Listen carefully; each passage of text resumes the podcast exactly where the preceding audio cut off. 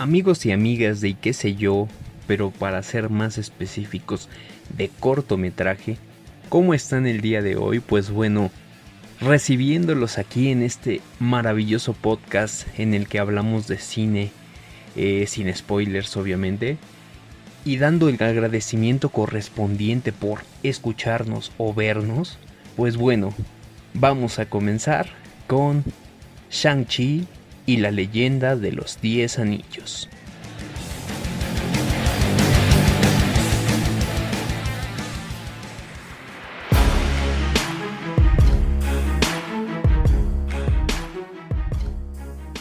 Pues continuemos con esto y empecemos más bien dicho.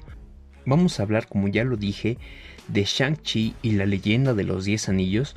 Eh, contextualizándola es una película estadounidense basada en el personaje de Marvel y que salió a la luz en este 2021, hace unas semanas de hecho. Es dirigida por Destin Daniel Creighton y producida por Marvel Studios.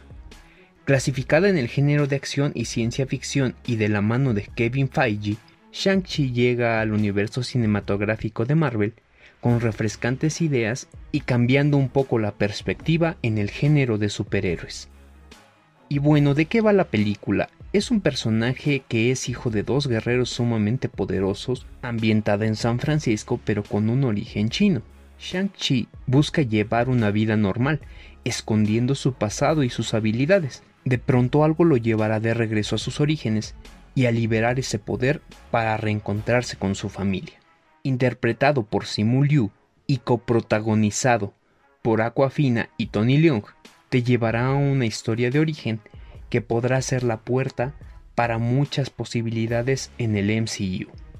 Así que ahora vamos con por qué Shang-Chi vale la pena y qué tal vez no te gustará de ella. Bueno, pues ¿por qué ver Shang-Chi? básicamente porque visualmente es excelente película.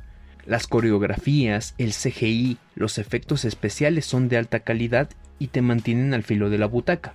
El segundo punto es la mitología china e historia que se desarrollan a través de esta película, que se hacen sumamente interesantes a lo largo de ella. Abre muchas posibilidades para el universo cinematográfico de Marvel, no solamente en historias, sino también en personajes de fantasía. El tercer punto es que Simu Liu es dinámico en su interpretación y actuación, y puede entrar como anillo al dedo al grupo que ya se está estableciendo como los Vengadores. Recordemos que después de Endgame, muchas de las vacantes de estos superhéroes quedaron sin cubrir, entonces él puede llegar a complementar este grupo. Además de que el poder de los 10 anillos como tal que porta Shang-Chi es espectacular y también visualmente muy bueno además de que como adaptación del cómic a la pantalla es de lo más destacado. Y bueno, ahí te va la segunda parte, que qué es lo que no te gustaría tal vez de Shang-Chi. Empezaremos por la parte del doblaje. Ojo con esto porque quiero hacer mención. Comúnmente yo consumo este tipo de películas dobladas. Empieza en el idioma original, que es el chino Entiendo que quisieron respetar tal vez esta parte, sin embargo para algunos niños muy pequeños que van a empezar a adaptarse a esta película, va a ser muy complicado seguir la trama si no está en español. Entonces por ahí puede haber la primera queja, aunque entiendo que también puede ser que por el idioma no pudieron adaptar tal cual las palabras que se decían en pantalla con lo que iba a ser doblado. Esa es una de las cosas que actores de doblaje ya nos han dicho. Tanto en lo que es el japonés como el chino, hay un manejo del lenguaje mucho más rápido, mucho más fluido e incluso puedes decir algo muy largo en palabras cortas o viceversa. Entonces, pues bueno, es a lo mejor justificado. Otra de las cosas que tal vez no te guste es el humor forzado que maneja esta película. Esta es una de las cosas por las que el universo cinematográfico de Marvel ha sido totalmente criticado. Y bueno, esta película no se libra de ese humor forzado. Otro de los puntos es las actuaciones, ya que en ocasiones no son tan buenas. La que más me decepcionó y desesperó en cierto punto es la de Aquafina, y siendo sumamente sincero, la sentí como si fuera el bufón de Shang-Chi. Es ese personaje que te meten a fuerza para que pueda desarrollar una historia graciosa. Pudieron darle un poquito más de seriedad y creo que hubiera estado bien. Ella es una buena actriz, la vimos como un elemento importante en Ocean 8, con muchas actrices muy buenas y no quedó a deber. Sin embargo, aquí sí me quedó a deber mucho, entonces pues bueno, dejamos ese comentario ahí. Y bueno, para finalizar este punto, también puede ser un poquito molesto que para hacer una historia de origen va de 0 a 100 en 5 minutos básicamente. Primero eres una persona común y de pronto ya puedes estar peleando de tú a tú e incluso superando a 5 o 6 asesinos profesionales. Entonces, ay, como que ahí no concuerdo con, con, este, con este tipo de historias que van demasiado rápido. Entonces, eso es lo que a lo mejor a mí no me gustó, pero sí recomendaría que vieran Shang-Chi y yo voy a darle otra oportunidad para una segunda, tercera película o incluso metiéndolo ya como tal en equipos como los Vengadores. Y bueno, vámonos con los datos curiosos de Shang-Chi y la leyenda de los 10 anillos.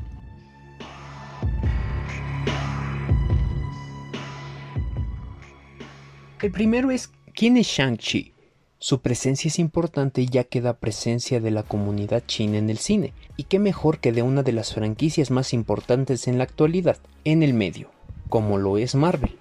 Interpretado por el actor Simon Liu, es un joven que vive en San Francisco que desde pequeño entrenaba artes marciales y tras el robo del colgante que le regaló su madre cuando era niño, decide viajar a Macao, en compañía de su amiga, es ahí donde encuentra a la misteriosa organización de los Diez Anillos, que dirigía su padre, así que deberá detenerlo. Y bueno, ¿qué son los Diez Anillos en sí? Tienen presencia en los cómics y es una organización secreta. La pudimos escuchar por primera vez en Iron Man 1 del 2008 y posteriormente en Iron Man 3 por lo cual podríamos decir que siempre estuvo presente en el MCU. La película es una mezcla entre la cultura occidental y la cultura asiática, ya que va desde San Francisco a Talo, corazón de Asia, lo cual nos da un mix cultural interesante entre los asiático estadounidense, así como las diversas culturas del antiguo continente.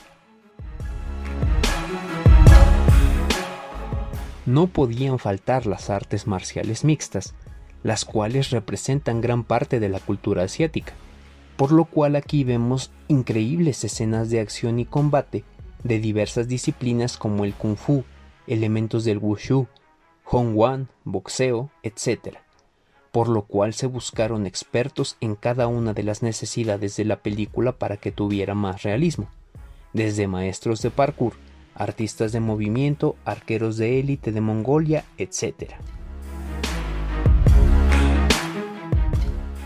El personaje de Shang-Chi apareció en 1973 en Marvel Comics y está inspirado en la estrella Bruce Lee, quien en ese entonces estaba en su mejor momento. Este personaje casi aparece en 2012 en la película Los Vengadores, de acuerdo con el presidente de la productora china DMG Entertainment, Chris Fenton, declaró que mientras trabajaba con Marvel Studios durante la promoción de The Avengers de 2012, se pensó en Shang-Chi para que hiciera una aparición en la escena postcréditos, algo a lo que estábamos acostumbrados, pues era la forma en cómo se adelantaban las sorpresas y personajes que se integrarían al universo cinematográfico de Marvel y aunque se buscó que el héroe apareciera en los postcréditos con la finalidad de abrir mercado en Asia, la idea fue rechazada.